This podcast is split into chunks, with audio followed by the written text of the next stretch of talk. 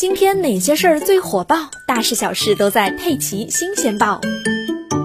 最近全球粮食价格上涨趋势明显加速。联合国粮农组织最新数据显示，三月份全球食品价格指数再创新高，人类可能将面临二战后最大的粮食危机。联合国秘书长古特雷斯表示，多达十七亿人正暴露在粮食、能源和金融系统的破坏之下，这些破坏正在导致贫困和饥饿问题的恶化。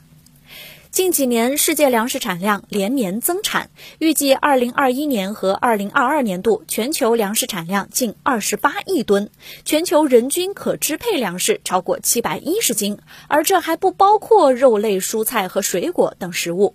那这看来，其实咱们并不缺粮。那么粮食都去哪里了呢？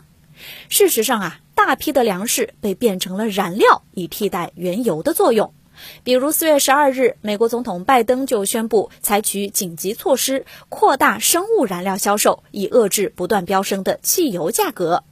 生物燃料油主要包括生物乙醇和生物柴油，目前主要以粮食为原料生产，可以替代部分由石油制取的汽油和柴油。近期全球石油价格飙升，作为替代品的生物燃料就需求大增。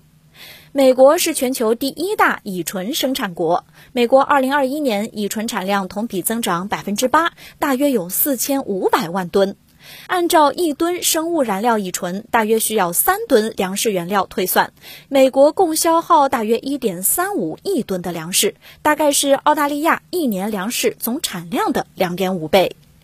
不仅是美国，巴西每年生产两千三百四十万吨生物乙醇，耗费约七千万吨粮食。欧盟二零二一年生产柴油产量为一千七百万吨，消耗粮食大约五千万吨。据不完全统计，二零二一年仅美国、巴西和欧盟生产生物燃料所消耗的食物就大约有三亿吨。